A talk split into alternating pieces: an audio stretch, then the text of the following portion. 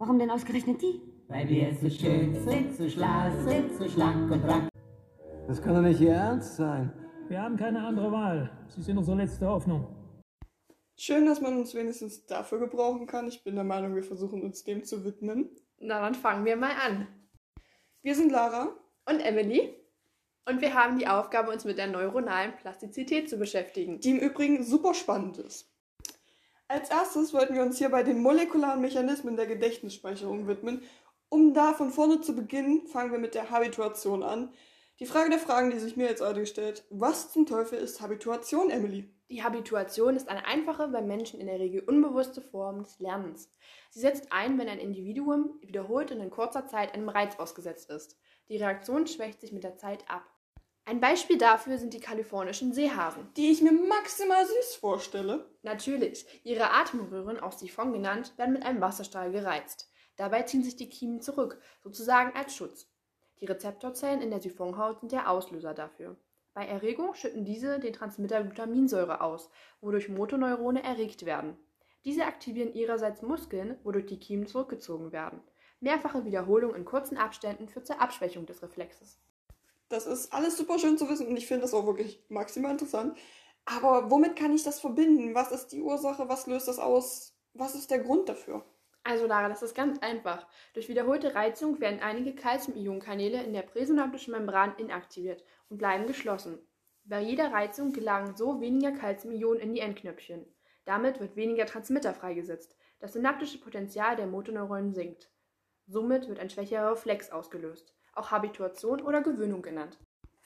Wie jeder Ablauf, wie jede Reaktion kann ich mir aber auch gut vorstellen, dass es verschiedene Eigenschaften hat. Also so ziemlich jeder, äh, jedes etwas hat Eigenschaften. Wieso sollte das das nicht haben? Hier kann ich mir halt gut die Reizspezifität vorstellen, oder? Ja, das stimmt. Also eine Reaktion ist auf einen bestimmten Reiz ausgelegt. Mit wachsender Unähnlichkeit wird eine zunehmende Abschwächung der Habituation ermöglicht. Auch reaktionsspezifisch, also eine Reaktion wird auf einen Reiz habituiert. Eine andere muss es nicht sein. Dann gibt es noch die Langzeithabituation. Also ein Effekt hält relativ lang an. Das Gegenteil dazu ist die Kurzzeithabituation. Der Effekt dauert nur kurz an. Das heißt, wenn ich wieder gelesen habe und dann schockiert feststelle, scheiße, ich habe Eis und Kekse nebenbei gegessen ich mich nicht erinnern kann, wann ich es geholt habe oder ob ich es überhaupt gegessen habe, aber nachweislich beides leer ist, habe ich einfach nur habituiert und habe einfach mich so sehr auf den Reiz des Lesens konzentriert, dass ich mich nicht mehr auf den Rest konzentrieren konnte. Das stimmt, Lara, du hast es verstanden. Wir haben uns gerade eben mit der Habituation beschäftigt, auch Gewöhnung genannt. Nun kommen wir zur Sensitivierung. Lara, erzähl uns doch mal, was das ist. Also bei der Sensitivierung nimmt die Reaktionsstärke einfach nur zu. Und das bei wiederholter Darbietung desselben Reizes. Auch hier kümmern wir uns wieder um die kalifornischen Seehasen als Beispiel, die immer noch ein ziemlich süßes Bild in meinem Kopf erzeugen. Aber am Ende, glaube ich, sind die halt so maximal eklig, weil es irgendwelche Schnecken und Muscheln sind, die irgendwo rumkrabbeln und dich ankrabbeln und das finde ich irgendwie nicht so cool. Bei den kalifornischen Seehasen wurde die Reizung des Siphons mit einem schädigen Reiz im Schwanzbereich durchgeführt, was zur Zunahme des Kiemenrückzugsreflexes geführt hatte. Die Rezeptorzelle aus dem Schwanzbereich aktiviert über ein exzitatorisches Interneuron eine Rezeptorzelle der Siphonhaut. Dadurch wird das Interneuron aktiviert und es folgt eine stärkere Auslösung des Kiemenrückzugsreflexes. Um uns damit noch etwas detaillierter zu beschäftigen, wollen wir uns nun etwas tiefer mit der Sensitivierung beschäftigen, immer noch am Beispiel des kalifornischen Seehasen. Und ich persönlich finde, wir haben auch den perfekten Menschen hier sitzen, der uns das mal so richtig schön erklären kann. Also Emily, mach doch mal. Sehr gerne, Lara. Das Interneuron schüttet bei Erregung den Transmitter Serotonin aus. Dadurch wird ein G-Protein in der Membran der Rezeptorzelle aktiviert. Das Enzym Adenylcyclase ebenfalls. ATP wird in cAMP umgewandelt. Calcium-Ionen aktivieren diese zusätzlich. Durch cAMP wird das Enzym Proteinkinase aktiviert. Dieses schließt Kalium-Ionen-Kanäle in der präsynaptischen Membran der Rezeptorzelle. Die langsamere Repolarisation führt dazu, dass noch mehr Calcium-Ionen in die Endknöpfchen der Rezeptorzelle gelangen. Die erhöhte Freisetzung von Transmittermolekülen in den synaptischen Spalt führt zum Rückzug der Kiemmuskulatur. Die Rezeptorzelle wird dabei so sehr sensibilisiert, dass bereits geringe Mengen an Serotonin für die Reaktion ausreichen und auch ausreichen würden. Die Proteinkinase beeinflusst dabei die DNA im Zellkern der Rezeptorzelle. Wachstumsfaktoren und Membranproteine werden exprimiert. Langfristig bedeutet das den Aufbau von weiteren Verbindungen zwischen der Rezeptorzelle und dem Motoneuron. Und auch hier, wie soll es auch anders sein, haben wir Eigenschaften. Ich meine, alles hat Eigenschaften. Die Couch ist rot, der Himmel ist blau, auch wenn es eigentlich vielleicht nicht ist. Die Sonne scheint gelb und gerade ist aber auch mehr grau der Himmel. Egal.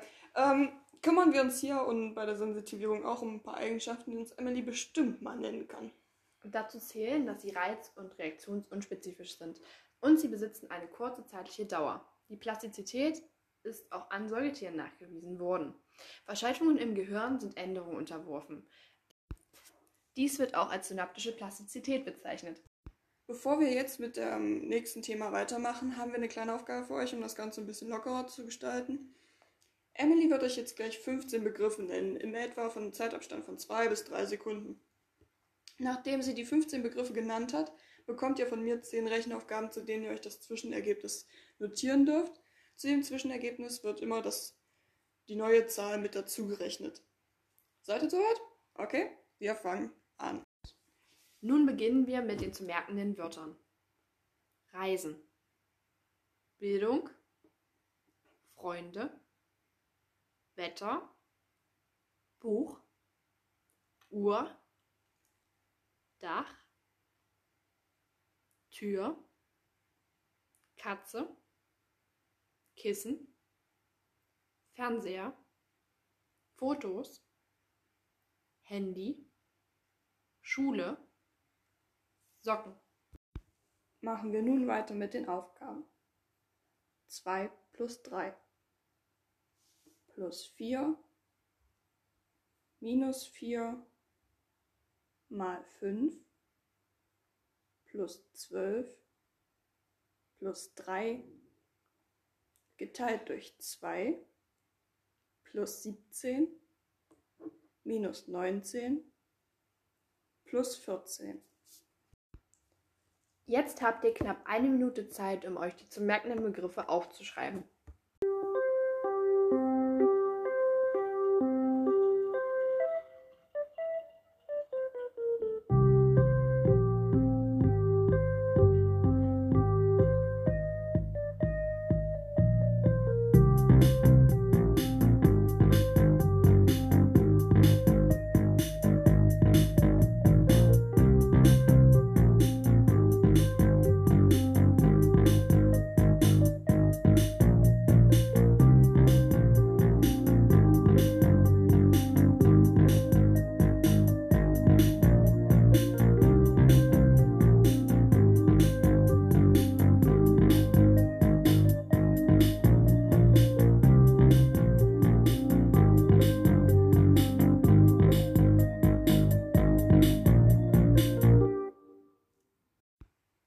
Solltet ihr bei den Zahlen auf das Endergebnis 32 gekommen sein, liegt ihr richtig?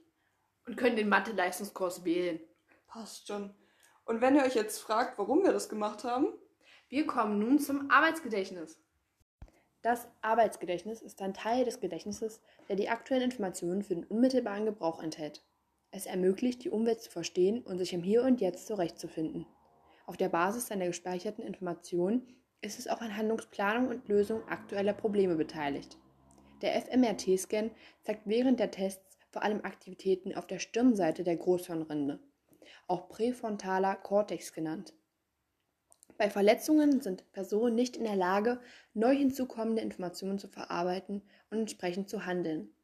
Die zentrale Bedeutung ist für das Arbeitsgedächtnis jetzt geklärt.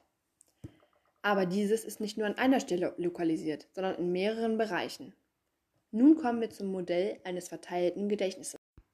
Das sensorische Gedächtnis ist zur Reizregistrierung und Informationsaufnahme bedeutend. Diese Art verläuft bioelektrisch und die Kapazität ist unbegrenzt und dauert maximal 1,5 Sekunden. Im Kurzzeitgedächtnis, auch Arbeitsgedächtnis genannt, erfolgt die B- bzw. Verarbeitung der Information. Diese Art erfolgt auch bioelektrisch. Die Kapazität ist sehr gering und dauert maximal eine Minute. Das Langzeitgedächtnis, auch Wissensgedächtnis genannt, aktiviert das Kurzzeitgedächtnis. Dieses wiederum kontrolliert das Langzeitgedächtnis. Das Wissensgedächtnis speichert alles Wissen eines Menschen und ist biochemisch. Die Kapazität und Dauer ist unbegrenzt. wie wir gerade gelernt haben, gibt es verschiedene Stufen und Vorgänge, um gespeichertes Wissen zu behalten. Wir widmen uns nun dem Vorgang vom Arbeits- ins Langzeitgedächtnis.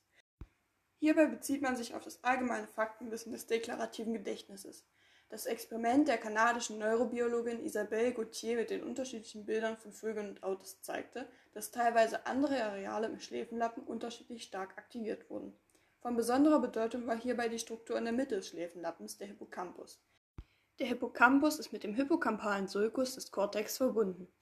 Informationen verschiedener sensorischer Systeme und dazugehöriger Cortexregionen werden über den hippocampalen Sulcus in den Hippocampus geleitet. Dort werden sie verarbeitet und zum Schluss zum Cortex zurückgesandt. Der Informationsaustausch ermöglicht Handschriften zu erkennen und sie Personen zuzuordnen, der Hippocampus überträgt aber auch Informationen aus dem Arbeitsgedächtnis in das Langzeitgedächtnis. Das sind kurze elektrische Erregungen in hoher Frequenz, die über exzitatorische Nervenbahnen des Hippocampus geleitet werden. Oftmals kommt es aber auch zur Ausbildung neuer Verbindungen zwischen bereits bestehenden Nervenzellen im Hippocampus. Die synaptische Plastizität führt dabei auch zur Konsolidierung, die Informationen für längere Zeit abrufbar macht. Aber das Langzeitgedächtnis entsteht auch nicht einfach irgendwie. Hierbei kann man sich vor allem an die Langzeitpotenzierung wenden. Beim Anblick einer Rose nehmen wir diese visuell und olfaktorisch wahr. Die Informationen laufen dabei im Hippocampus zusammen.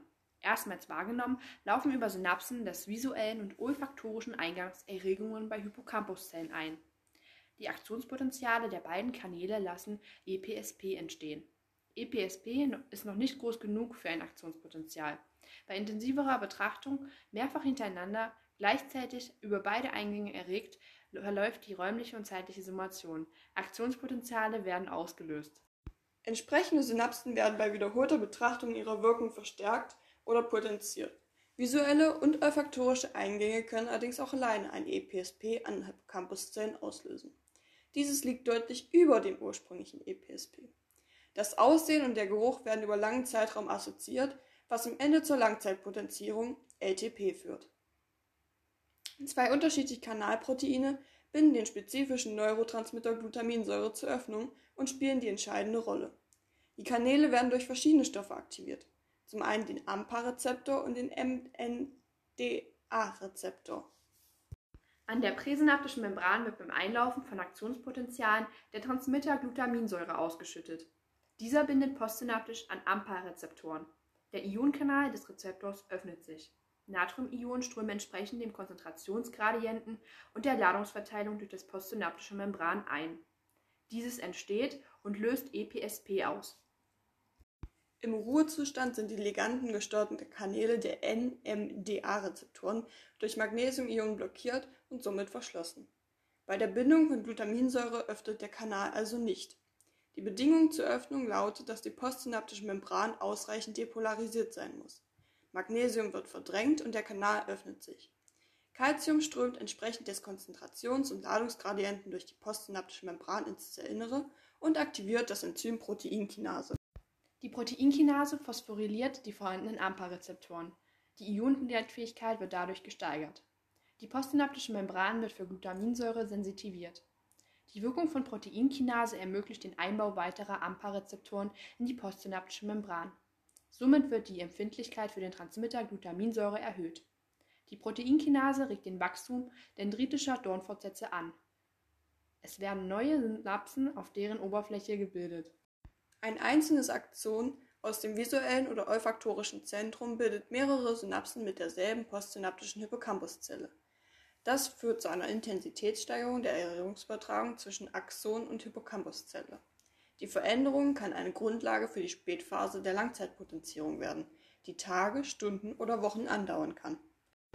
Zusammenfassend lässt sich sagen, dass wenn mehr Botenstoffe zur Verfügung stehen und diese ausgeschüttet werden, dass die Postsynapse sensitiver wird und die Flächen sich vergrößern. Doch wie immer im Leben gibt es nicht nur die helle Seite, sondern auch die dunkle Seite der Medaille, Hierbei widmen wir uns nun der Langzeitdepression. Die Synapsen werden längere Zeit mit niedriger Aktionspotentialfrequenz erregt. Dadurch wird weniger Glutaminsäure ausgeschüttet. Weniger AMPA-Rezeptorkanäle öffnen sich, weniger Natriumionen können passieren. Die postsynaptische Membran wird nur gering depolarisiert. NMDA-Rezeptoren bleiben trotz Bindung von Glutaminsäure von Magnesiumionen blockiert. Dadurch gibt es einen sehr geringen Calcium-Ioneneinstrom und das Enzym Proteinphosphatase aktiviert sich. Die Proteinphosphatase spaltet die Phosphatgruppen ab und dephosphoryliert die AMPA-Rezeptoren. Das bedeutet, die Ionenleitfähigkeit sinkt, was zu einem noch geringeren EPSP führt. Die Synapsen werden infolgedessen abgebaut und die Intensität der Erregungsübertragung schwächt sich langsam ab. Die synaptische Plastizität, der Auf- und Abbau von synaptischen Verbindungen, ist ausschlaggebend für die Informationsüberführung ins Langzeitgedächtnis und die Fähigkeit zum lebenslangen Lernen.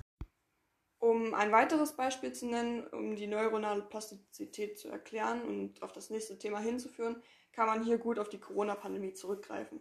Vor knapp sieben Monaten habe ich das letzte Mal in der Halle gestanden und trainiert, die Bewegungsabläufe koordiniert und in meinem Gedächtnis gespeichert. Wenn ich jetzt allerdings in, zurück in die Halle gehen würde oder in den Sand gehe und einfache Bewegungsabläufe, die nicht spezialisiert auf Halle oder Sand sind, ausführen würde, wäre das trotzdem mehr oder minder gut äh, möglich. Ich könnte halbwegs die Bewegung ausführen. Warum ist das so? Weil das Ganze mittlerweile ein Automatismus geworden ist und in meinem Langzeitgedächtnis gespeichert wurde. Und genau darum kümmern wir uns jetzt, um das Langzeitgedächtnis. Das Langzeitgedächtnis erhält nur relativ wenige Informationen aus dem Kurzzeitgedächtnis. Es speichert Informationen dauerhaft durch Entstehung chemischer Verbindungen, auch Gedächtnisspuren genannt. Es gilt als eigentliches Gedächtnis, das alles Wissen eines Menschen enthält. Der Speicher ist nahezu unbegrenzt, deshalb wird es auch als Wissensgedächtnis bezeichnet. Das meiste Wissen ist nicht ständig parat, sondern muss im Bedarfsfall hervorgeholt bzw. aktiviert werden. Die Speichersysteme des Langzeitgedächtnisses unterteilen sich einmal in das deklarative Gedächtnis, auch explizites Gedächtnis genannt. Dies ist der bewusste Speicher für Fakten und Ereignisse. Nochmal unterteilt gibt es dann das episodische oder autobiografische Gedächtnis.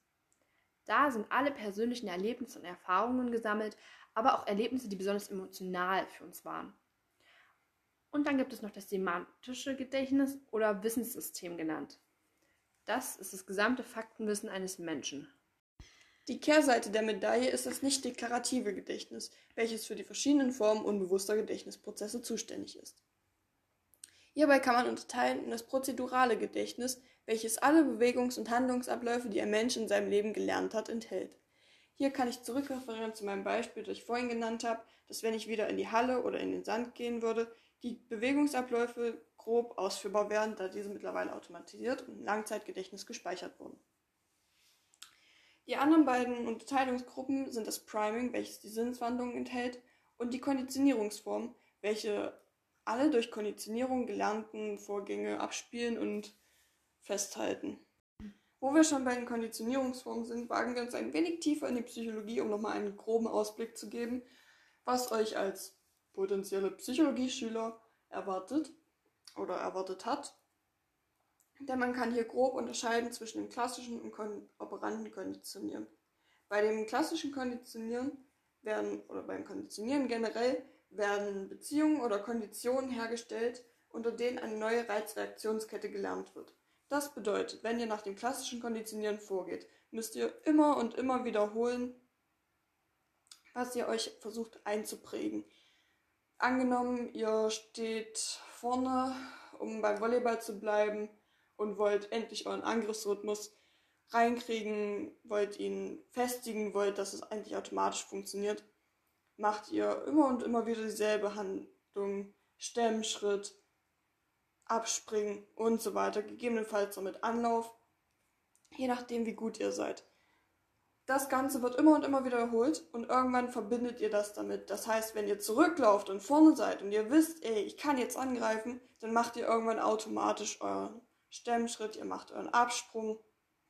Und irgendwann kommt dann auch noch dazu, dass ihr in einem vernünftigen Timing abspringt, sodass ihr den Ball beim Schlagen treffen könnt. So in etwa läuft das klassische Konditionieren ab. Das heißt, irgendwann verbindet ihr damit mit diesem Zurücklaufen. Ja, das ist mein Angriff, das ist das, was ich jetzt haben will. Wo ich gerade vom klassischen Konditionieren gesprochen habe, gibt es natürlich auch das operante Konditionieren, das habe ich vorhin auch schon gelernt, äh, genannt. Dabei kann man das allerdings in verschiedene Gruppen äh, unterteilen. Und zwar vor allem durch das Lernen am Erfolg, welches auf das Prinzip von Thorndike, dem Psychologen, zurückgeht, und das Lernen durch Verstärkung ebenfalls von Thorndike ja, klassifiziert. Das Lernen am Erfolg hat verschiedene Gesetze und Prinzipien, denen es unterliegt. Ähm, das Gesetz der Bereitschaft sollte eigentlich relativ klar sein. Du kannst nur etwas lernen, wenn du wirklich auch dazu bereit bist, etwas zu lernen. Das heißt, wenn du keinen Spaß hast an dem, was du tust, wenn du nicht weißt oder nicht den Sinn dahinter siehst, dann funktioniert es im seltensten Fall auch, dass du äh, vernünftig lernst. Dann das Prinzip Versuch und Irrtum, welches wir unser ganzes Leben eigentlich anwenden. Wir merken irgendwann, das, was ich jetzt getan habe, ist gut und das, was ich jetzt getan habe, ist falsch. Und wenn ich auf eine heiße Herdplatte fasse und merke, vielleicht tut mir meine Hand danach doch ein bisschen weh und vielleicht habe ich mir die eine oder andere Verbrennung zugezogen, weil ich mich eben gerade mit heißem Wasser übergossen habe, ist es eigentlich logisch, dass ich sowas nicht nochmal mache. Wenn ich aber merke, ey geil, durch bestimmtes Lernen in bestimmten Fächern kriege ich gute Noten oder ich lerne generell, dann ist das so ein Anreiz für euch. Ich will gute Noten, was muss ich dafür tun? Lernen. Also lerne ich damit ebenfalls.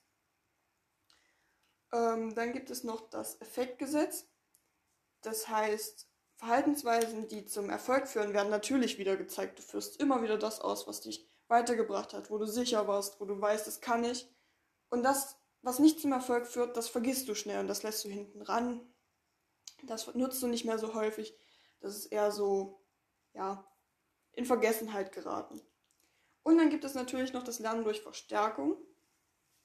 Ebenfalls von Thorndike, wie vorhin äh, erwähnt. Das Lernen durch Verstärkung geht auf ganz einfache Prinzipien zurück. Wenn ich merke, bei einer 1 kriege ich 10 Euro, was hochgestochen ist, aber kann ja sein, dass jemand äh, das schon mal erlebt hat. Wenn nicht, dann nicht. Und ist auch okay. Wenn ich halt merke, ey, wenn ich lerne, dann kriege ich eine Belohnung.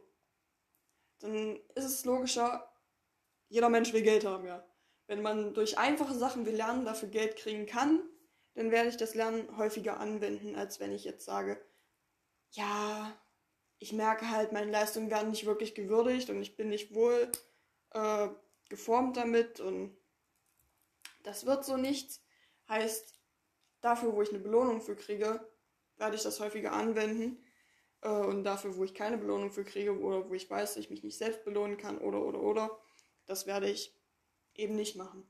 Und das gleiche Prinzip lässt sich auch umkehren. Das heißt, wenn ich was Schlechtes mache, gibt es natürlich auch eine Bestrafung. Und die Bestrafung hält uns irgendwann davon ab, das wieder zu tun.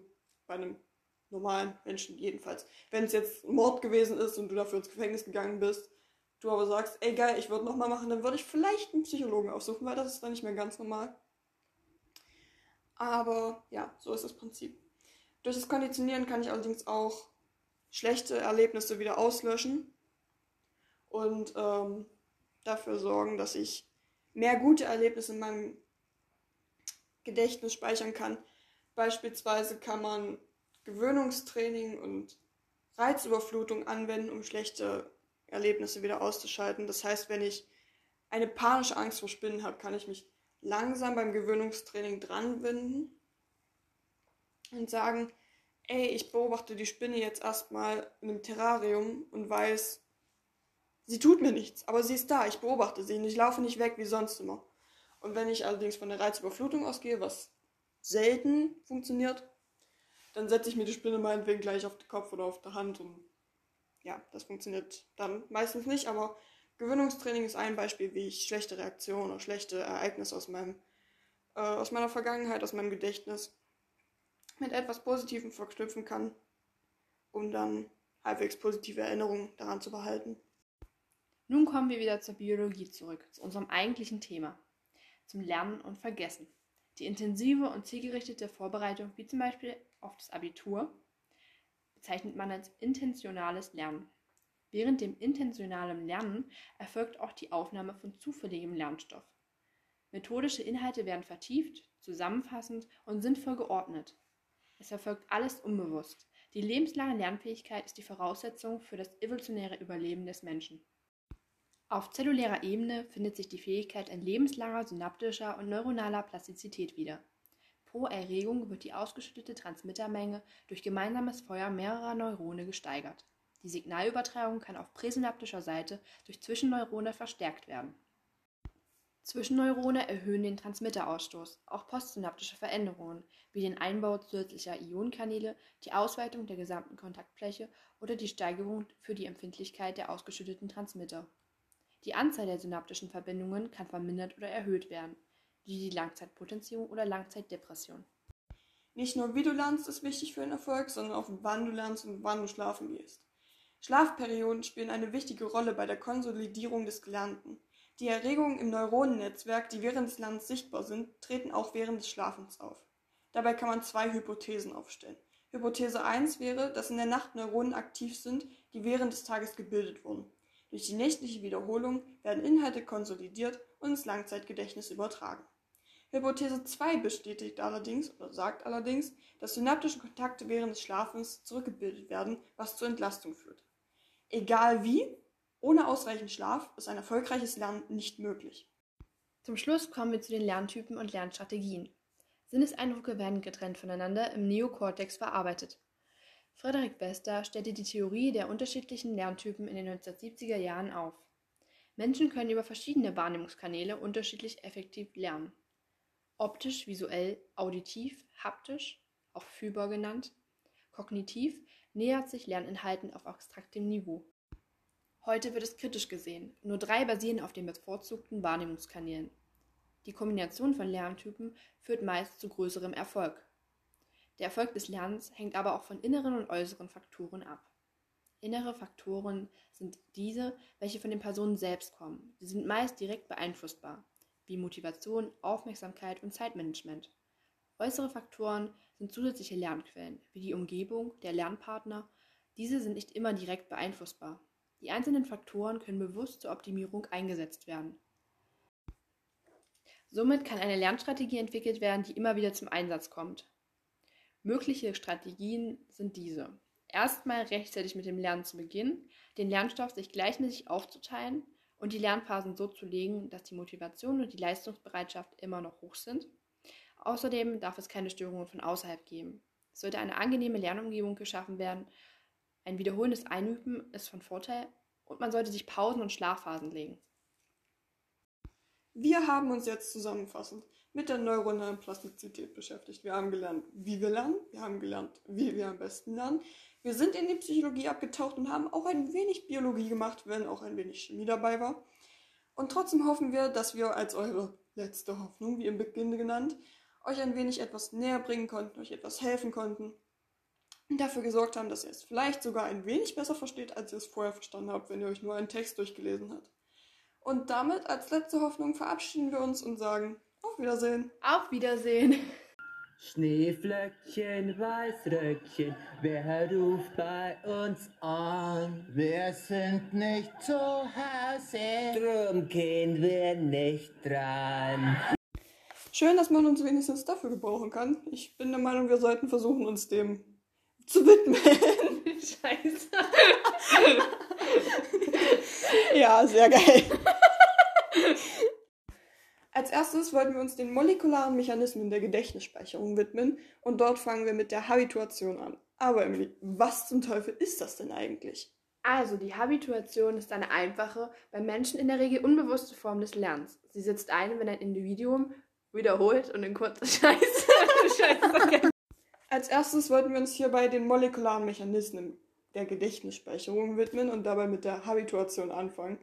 Die Frage der Fragen ist jetzt aber, Emily, was zum Teufel ist eine Habituation? Also, die Habituation ist eine einfache, beim Menschen in der Regel unbewusste Form des Lernens. Sie setzt ein, wenn ein Individuum wiederholt und in kurzer Zeit einem Reiz ausgesetzt ist. Die Reaktion schwächt sich somit mit der Zeit ab. Ein Beispiel dafür sind kalifornische Seehasen. Die sind sicher süß. Soll ich jetzt weitermachen? Ein Beispiel dafür sind die kalifornischen Seehasen. Die mit Sicherheit maximal süß sind. Natürlich. Ähm, die Atemröhre, auch Siphon genannt, werden gereizt, um. Scheiße. Oh, Also, schön, dass man uns wenigstens dafür gebra äh, gebrauchen kann. Ja, Dann fangen wir gleich mal an mit dem wir Thema. probieren's. Aber wie jede Reaktion und wie jeder Ablauf hat das doch mit Sicherheit auch bestimmte Eigenschaften, oder? Natürlich. Erstmal reizt. Wa. Geil. Aber wie jeder Ablauf, je, jede Reaktion hat es doch mit Sicherheit auch bestimmte Eigenschaften. Also ich zu meinem Teil kann mir schwer vorstellen, dass es keine hat. So zum Beispiel die Reizspezifität. Ja, das ist eine. Scheiße, Mann. Muss ich was sagen? Wir haben gerade die Habituation besprochen, auch Gewöhnung genannt. Nun kommen wir zur Sensitivierung. Lara, erzähl uns doch mal, was das ist. Also Sensitivierung heißt im Endeffekt nur, dass die Reaktionsstärke bei wiederholter Darbietung desselben Reizes zunimmt. Auch hier kümmern wir uns wieder um die kalifornischen Seehasen, die immer noch ein absolut süßes Bild in meinem Kopf haben, auch wenn ich nicht weiß, was das ist. Hier wurde wieder die Reizung des Siphons mit dem schädigenden Reiz im Schwanzbereich durchgeführt. Das führte zur Zunahme des Kiemenrückzugsreflexes. Die rezeptorelle die rezeptorelle, ja. Geil. Um uns ein wenig in die Tiefe zu gehen. Scheiße. Um uns ein wenig in die Tiefe zu gehen. Um uns da.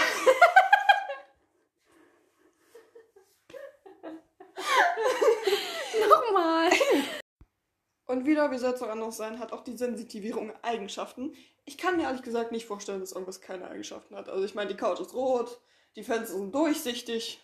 Hat eigentlich alles meine Eigenschaften. Der Himmel ist für uns blau. Passt schon.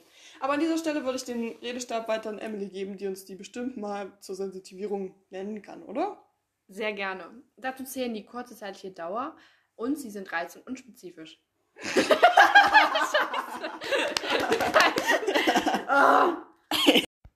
Also, also, scheiße. In meinem Keller liegt eine Leiche. Ich bin das nicht gewesen. aber Ich kann es nicht beweisen. Scheiße. oh, überall. Der Reiz wird registriert und die Information wird aufgenommen. Das passiert alles im sensorischen Gedächtnis. Diese Art ist bioelektrisch und unbegrenzt kapazitiert. Gibt's das? Scheiße. Oh nein. keine Ahnung.